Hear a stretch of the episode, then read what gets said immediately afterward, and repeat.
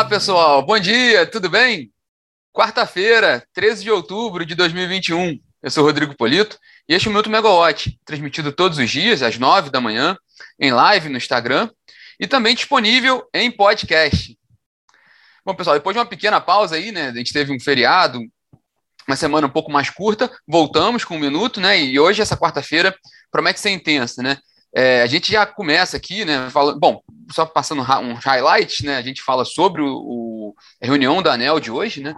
Fala, fala, vamos falar também sobre a agenda do dia, com destaque para o ENASE, o Encontro Nacional dos Agentes do Setor Elétrico, principal encontro, principal evento da agenda do mercado de energia, que ocorre no momento de muita discussão no setor elétrico, né? Tanto de crise hídrica quanto de modernização do setor e também fechando a agenda com a live ligados no preço e também um, um panorama, né, uma agenda para a semana, né? Lembrando que amanhã tem leilão da Celg, transmissão, né, a transmissora da Celg, que vai ser privatizada com leilão amanhã na B3. Mas vamos para o nosso bate-papo de hoje, né? Como ontem foi feriado, a reunião ordinária da diretoria da ANEL vai ser nessa quarta-feira.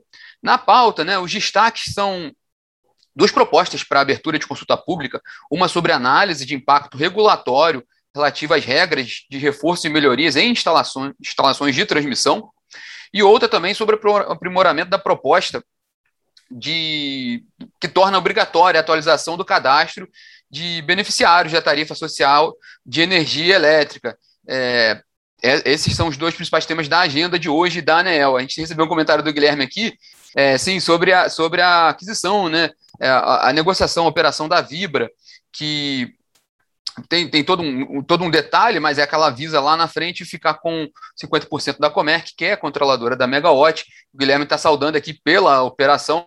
Obrigado, Guilherme, pelo comentário, né? A operação que surgiu na sexta-feira, né? Foi um, um, um processo no, fim da semana passada e muda um pouco ali a configuração no controle, no, no, no, no na sociedade da, da Comerc, né? Bom, voltando à agenda do dia de hoje, né? Hoje também temos a abertura do Encontro Nacional dos Agentes do Setor Elétrico, né? O ENASE, principal evento da agenda do mercado de energia do país. É, são três dias de evento, né, começando hoje, nessa quarta-feira. É, dois temas muito importantes estão na agenda do setor hoje, né, e certamente vão ser discutidos lá. Né. O primeiro é o relatório da medida provisória 1055, a medida provisória que criou a Câmara de Regras Excepcionais de Gestão Hidroenergética. Se vocês se lembrarem, a gente comentou muito disso aqui no, no Minuto. Esse relatório chegou a ser lançado, chegou a, a ser apresentado no fim da, da semana retrasada, né, começou a discussão na segunda-feira passada, e ali teve, teve um, um, muitas críticas do setor, muitas críticas do setor, muitas críticas do governo, né? Houve muitas reclamações porque o, o relatório do deputado Atolfo Viana vinha com vários itens que, que no fim do dia geraria aumento, né?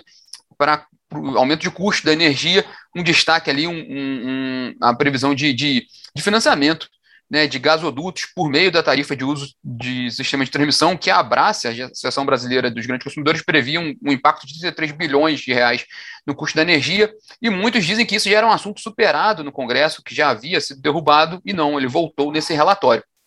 Conclusão é que esse relatório acabou indo para o espaço, né, não, não foi nem para o plenário, quer dizer, foi para o plenário, mas não foi votado, a gente está aguardando para ver o que, que vai ser. A última vez que eu olhei, não tinha ainda a pauta do plenário de hoje, a pauta oficial, né? Então a gente está aguardando para ver se vem. A expectativa é que venha um novo, uma nova versão desse relatório. Com certeza, esse é um tema muito, muito, principal, principal tema hoje no setor elétrico. Então deve ser tratado também desse encontro dos agentes do setor elétrico. E também a própria, assim, tem a, a, o PL 414, né, o projeto de lei de modernização do setor elétrico, também é um, um tema aí já mais de longo prazo, mas importantíssimo para o setor, né, e que ele vem sido colocado ali em segundo plano, que a gente tem observado uma movimentação em torno do, do projeto de lei 1917, que é do da portabilidade da conta de luz, que também prevê, ele tem uma, um, uma semelhança no 414 de abertura do mercado, né, de, de de prever um cronograma para abertura total do mercado de energia. Inclusive, até num ritmo, acho que se não me engano, menor, né? Mas a questão é que esse projeto ele, ele ainda está na Câmara, está na Comissão de Minas e Energia, ele ainda teria que ir para o Senado, enquanto 414, na avaliação de representante do setor, já está muito mais avançado, já foi aprovado no Senado e já estaria indo ali para os finalmente na Câmara, né, que seria, seria mais importante avançar com 414, também é o principal outro tema importante ali da agenda do setor, que deve ser tratado nesse encontro né, do, do ENASE. E a própria crise hídrica, que deu uma trégua aí nessas semanas, que nós vamos falar um pouquinho dela aqui hoje também. Bom, Falando um pouquinho da agenda do ministro, o ministro de Minas e Energia, Bento Albuquerque, né? Ele segue cumprindo a agenda dele na Rússia. Um detalhe interessante dessa agenda dele, né? Ontem ele se encontrou com executivos de grupos de, de fertilizantes da Rússia, né? Empresas da área de fertilizantes. Por que, que isso é importante? Se a gente lembrar que na quinta-feira passada, o presidente Jair Bolsonaro, naquela live que ele realiza nas quintas-feiras, chamou a atenção para um risco de crise de abastecimento no agronegócio no ano que vem, eh, citando ali é, crise energética na China e que poderia resultar em, em, escassez ou aumento de preços de fertilizante no Brasil.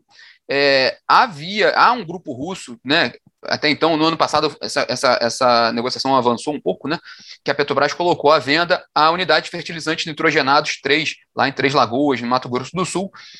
Estava no processo inicial da venda, o, um, um dos grupos russos demonstrou interesse, e esse projeto, essa, essa unidade, ela não está pronta ainda, né? Ela começou as obras em 2011, mas ela está com 83% de, de conclusão e está com as obras interrompidas.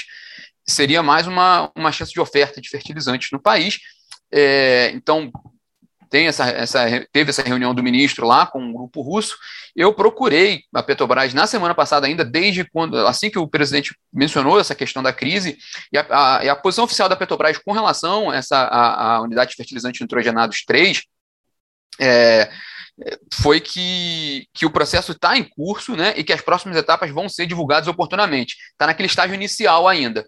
É, sim, tem, o comentário do Guilherme, sim, tem uma comissão interministerial para fomentar a produção de gás no país.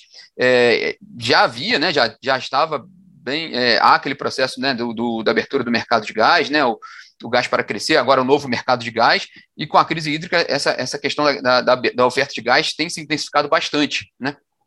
Tem discussões lá com a Bolívia, né, para ver se a gente consegue também trazer mais gás lá da Bolívia. Enfim, é, essa é a pauta do ministro de hoje, né?